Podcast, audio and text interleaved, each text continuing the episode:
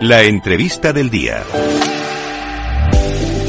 Ya estamos por aquí, son las 3 y 42 de la tarde y llega el momento cumbre del programa, el momento en el que traemos a los mejores analistas, los mejores expertos. Y hoy tenemos con nosotros a David Madrona. ¿Qué tal, David? Muy buenas, encantado de volver a tenerte por aquí.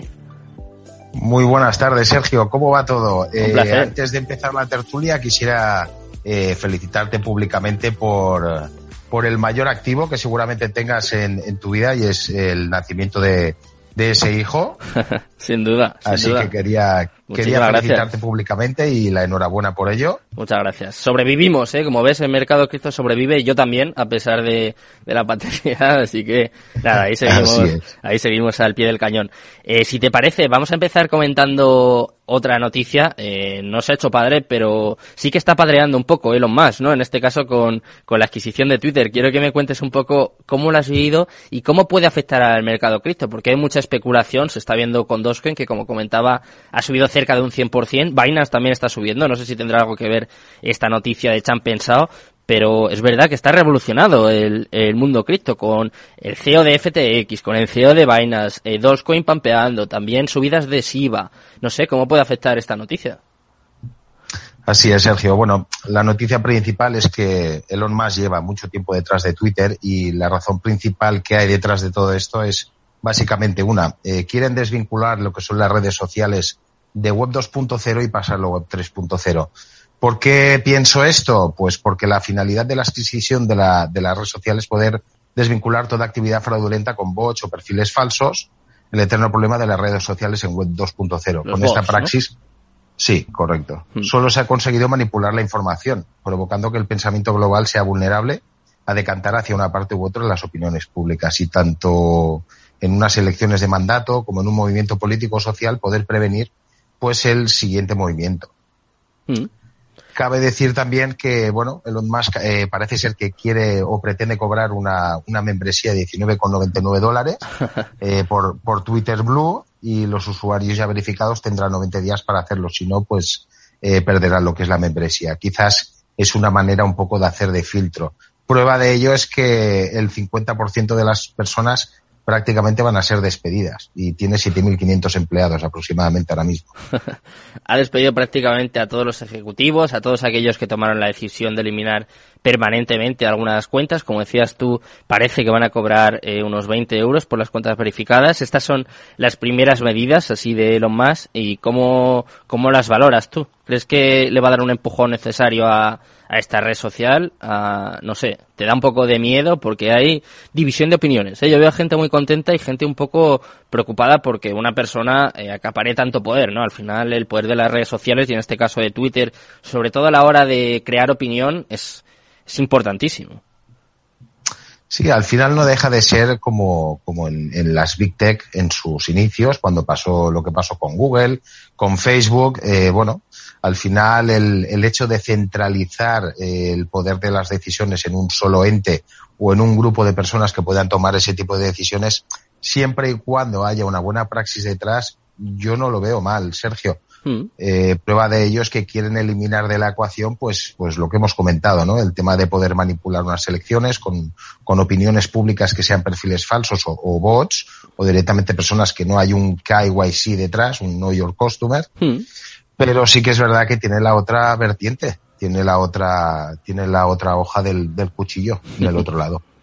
Y al mundo cripto, ¿cómo crees que le puede afectar? Porque, como decía, eh, Binance está detrás, ha, apostado fuertemente con 500 millones de dólares. Eh, sé que el CEO de FTX, Sam Bankman-Fried, ojo con el nombre, eh, tenía unos 100 millones en acciones también de Twitter.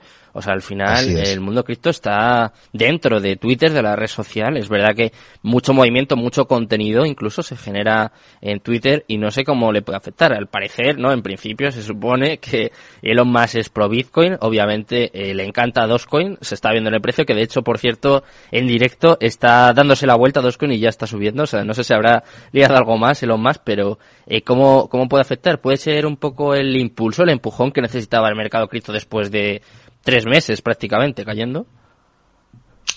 Bueno, al final el impulso lo vamos a ver eh, con el tema de, de, de, los exchanges, que obviamente no se quieren quedar atrás, Sergio. Esta gente tiene muy claro que, que detrás de las Big Tech hay un, hay un mercado emergente enorme. Hmm. De hecho, la migración de la Web 2 a la Web 3.0 puede ser lo que realmente dé eh, la catapulta final al mercado de los activos digitales. Hmm. Y bueno, contrariamente a lo que está pasando con Dodge, que yo mi opinión personal ya creo que ya sabes cuál es. Eh, Mucho cuidado, ¿no? Pública, sí, hay que tener un cuidado extremo, porque si en el mercado cripto ya hay que llevar cuidado por la volatilidad, imagínate un activo digital que además de no estar en tu custodia, está manipulado por, por, por una corporación detrás. O sea, es que lo tiene todo. tiene todos los requisitos para ser altamente volátil. Con lo cual, yo me lo miraría muy mucho. A partir de aquí, pues, eh, lo que, lo que buenamente pueden hacer los exchanges con lo que son las Big Tech y prueba de ello es que Jack Dorsey también está detrás con, su nueva red social que se va a llamar Blue Sky. Hmm. Este, este señor tampoco se quiere quedar detrás y Elon Musk dice que la junta directiva de Twitter y el bufete de abogados estadounidense Watchell ocultaron deliberadamente evidencias de la corte. Es decir, ya se está notando que detrás de, de, de coger el toro por los cuernos detrás de la red social de Twitter pues están, se está levantando, se está aireando la manta. Claro, eh, para mí esa es la parte positiva, sin duda. Además, eh, lo que has comentado de eliminar cuentas falsas, de manipular a la opinión, todo eso eh, me parece fantástico. Pero claro, por ejemplo, vamos a seguir un poco focalizados en el, mercado. Si este hombre, si Elon Musk, solo con un par de tweets o con unas declaraciones, o incluso lo que ha hecho ahora, ¿no? Es capaz de pampear una moneda, como por ejemplo dos con un 100%, eh, siendo el dueño de Twitter, hasta qué punto puede llegar su influencia. Porque claro, sabemos que ya lo intentó en su día con Tesla, que claro, es más complicado manipular acciones y obviamente se llevó una reprimenda, pero eh, de momento, claro, el mercado cripto no está regulado y su poder, su influencia va a ir a más después de esta adquisición. No sé, eh, ¿no te da miedo que pueda manipular cualquier criptomoneda, incluso que sea capaz de manipular el precio de Bitcoin como hacía ya hace un año? O sea, tampoco hay que irse tan lejos. Bueno, la realidad es que si tienen poder de manipular el mercado ahora mismo, el mercado cripto, hmm. es por la sencilla razón de, de, hay dos factores muy importantes. Una es la baja capitalización de mercado que tiene. Digo baja en relación a los tres trillones que había hace un año y medio hmm. y digo baja porque en comparación al oro pues es una décima parte. Hmm. Entonces, eso por una parte y por otra parte la poca mm, cultura eh, cripto y cultura financiera que hay.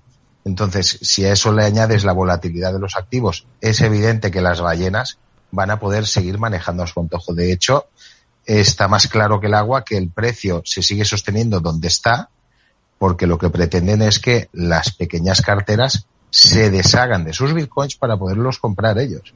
Entonces, ahí sí que hay que ir un paso más allá. Hay que esperar un poco, la cultura holder tendría que estar más más consolidada de lo que está. Hmm. Lo que pasa es que hay un factor eh, muy importante, a mi opinión, Sergio, y es eh, eh, un, valor humano muy importante y, muy, muy difícil de tratar, que es la codicia. Entonces, si tú eres trader o, o, manejas mercado de capitales y demás, bueno, al final puedes tener unos rendimientos, pero eso no significa que creas o que estés detrás de un proyecto. Y al final todo lo que está viniendo es para, para quedarse, no es, no es para recoger cuatro duros, como digo yo, y guardarlos en el cajón. La codicia y el miedo, ¿no? Es ese índice tan famoso, el Fear and Greed, que, bueno, eh, se está reflejando completamente en el mercado. ¿Cuánto crees que tenemos que esperar, David? Porque es verdad que ya queda menos de un año y medio para el próximo halving. Se sabe que siempre que hay un halving, normalmente el precio termina subiendo y al, final, bueno, eh, como sabemos, Bitcoin es deflacionario, o sea, es cuestión de tiempo que, que el precio termine subiendo, pero es verdad que este bear market está siendo más prolongado de lo habitual, eh, las caídas han sido enormes, prácticamente un 70%, un poco más en Bitcoin, en algunas altcoins incluso un 90%, y bueno, yo sé que no eres analista, pero un poco en, en tu opinión, por tu experiencia, por lo que has vivido y lo que estás viviendo, eh, ¿cuánto crees que, tenemos que esperar para que haya un, un repunte. Un poco más del que se ha visto estas últimas semanas, claro. Bueno, el repunte al final, mira, yo viví el mercado antes del 2017 y la verdad es que el que el que vivió ese invierno cripto, como como dicen muchos, eh, fue fue más un ejercicio de paciencia que no de convicción. porque si tú al final te lees el white paper y, estás pendiente de las noticias, pues eres consciente de lo que viene. A partir de aquí, eh, mi análisis, mm, propiamente dicho como análisis, eh, la matemática te dice que en mayo, junio del 2024 eh, eh, habrá el halving, habrá la oferta de minería, se reducirá a la mitad hmm. y, el poder extraer o minar esos bitcoins va a ser mucho más difícil por el algoritmo. Entonces, eh, solo por ese mero hecho ya tendría que repuntar, pero yo creo que va a ser antes. Y va a ser antes porque a nivel regulatorio y aquí entran en terreno también lo que son las eh, monedas digitales de los bancos centrales, se están tomando muchas molestias en sacarlo lo antes posible. ¿Cómo ves este tema, David? Eh, obviamente eh, estaba esperando, estaba deseando que además vinieras al programa para preguntarte sobre esto de las CBDCs, que como decía, Christine Lagarde igual tiene cosas más importantes en las que pensar, con Europa en máximos, con un 10,7% de inflación, que es una barbaridad, pero ella eh, sigue empeñada primero en criticar los criptoactivos, las cripto, las criptomonedas y en sacar su propia CBDC. Eh, no sé qué te parece eh, tanto la postura o en este caso lo que está llevando a cabo Christine Lagarde como estas CBDCs que también parecen cada vez más cerca. No sé si es una amenaza o una realidad, pero cabe destacar que la señora Lagarde pues no deja de ser un personaje público y al final ella tiene que hacer lo que le dicen las grandes corporaciones, que son al final las que están pagando el pato. Eh, mira, Sergio, las CBDCs eh, son la herramienta por, excelencia, por excelencia de los bancos centrales, instituciones gubernamentales, para un control absoluto de la población. Eso, contra más claro se tenga, hmm. contra antes más claro se tenga, mejor. Eh, las entidades financieras y corporaciones llevan tiempo trabajando en línea con la tecnología que puede llevar a cabo este tipo de dinero. Y para no, para no quedarse atrás, eh, si bien cabe destacar que los bancos no van a desaparecer como algunos creen y probablemente se conviertan eh, pues en lo que son los gestores de los bancos centrales para intermediar en la nueva economía que nos están preparando. Mm. También a nivel regulatorio, que es lo que comentábamos al principio, se están tomando muchas molestias. Y esto solo tiene una finalidad, eh, puede dar paso a un nivel más exigente del control de las masas con la hoja de ruta que llevamos viviendo desde 2020, que ya conocemos todos y lo que tienen más que estudiado para todos nosotros. Sin duda, las que van a sufrir en el corto medio plazo eh, serán las stablecoins del mercado cripto, porque son la, son, son la amenaza directa del movimiento CBDC porque mantienen su paridad con la moneda fiat dentro de un ecosistema descentralizado, hmm. manipulación de mercado aparte, como todos sabemos que es eh, pues lo que está ocurriendo. Hmm. Eh, hablabas, David, de una parte que me ha parecido muy interesante, hemos, lo hemos comentado ya alguna vez aquí en el programa, y es el control que pueden o que quieren llevar a cabo, en este caso, los bancos centrales con, con las CBDCs. Por ejemplo, hemos hablado aquí alguna vez de que eh, pueden poner un plazo a tu dinero, ¿no? Como que si no lo gastas antes de, por ejemplo, el mes que viene, lo pierdes. ¿Puede llegar hasta ese punto el control? ¿Es eso lo que quieren implementar con las CBDCs? Mira, Sergio, hace un par de semanas, si no estoy mal, yo publiqué un post en LinkedIn que el subdirector del Fondo Monetario Internacional eh, ya lo decía eh, abiertamente, que querían un sistema de crédito social muy parecido o muy similar al que está empezando a implementarse en China. Eh, claro, todo esto son señales. El día 1 de noviembre se supone que el Banco Central de, de la India ya quiere empezar a hacer pruebas con su propia moneda, con la rupia digital. Mm, claro, aquí hay connotaciones. En, detrás de todo esto, esta gente se quiere dar prisa y, y solo hay un motivo por el cual se quieren dar prisa. Y es que saben perfectamente que a nivel tecnológico el mercado cripto está creciendo por una parte y por otro lado está el mercado regulatorio. Y, y, y quieren intentar atrapar eh, para, que, para que la curva exponencial no les coja con el pie cambiado. No sé si me explico, ¿eh? ¿La curva ¿A qué te refieres con la curva exponencial? La curva exponencial de crecimiento del mercado cripto. Ah, Entonces, si, si ahora está como medio adormecido, aunque detrás del sector DeFi, detrás del sector de los NFTs, detrás del sector de blockchain, a nivel tecnológico, hay muchas empresas que están invirtiendo en ello, Mm. Eh, ellos quieren su parte del pastel. y su parte del pastel, la única manera que tienen de tener su parte del pastel es teniendo una moneda digital de Banco Central, completamente centralizada, completamente rastreable y completamente confiscable. ya sería el no va más, ¿eh? ya sería, eh, vamos, eh, lo, que nos falta. ¿Tú crees que van a conseguirlo? Mira, yo para los oyentes y para hacer una para hacer una reflexión, tú imagínate que ahora mismo eh, tú tienes una multa de tráfico y esa multa de tráfico te tiene que llegar a casa con una carta, si no la pagas te llega un embargo al banco, pues hmm. todo esto lleva un proceso, ¿no? Un proceso de dos, tres meses, seis meses, depende de, de, de la institución. Pues con este sistema, lo, lo que pase muy probablemente es que tú como individuo si tienes una cartera de, de, emisiones mm. y has pasado las emisiones eh, por conducir tu vehículo que pueda ser más o menos contaminante, pues directamente te lo van a quitar de, de las ganancias que tú tengas.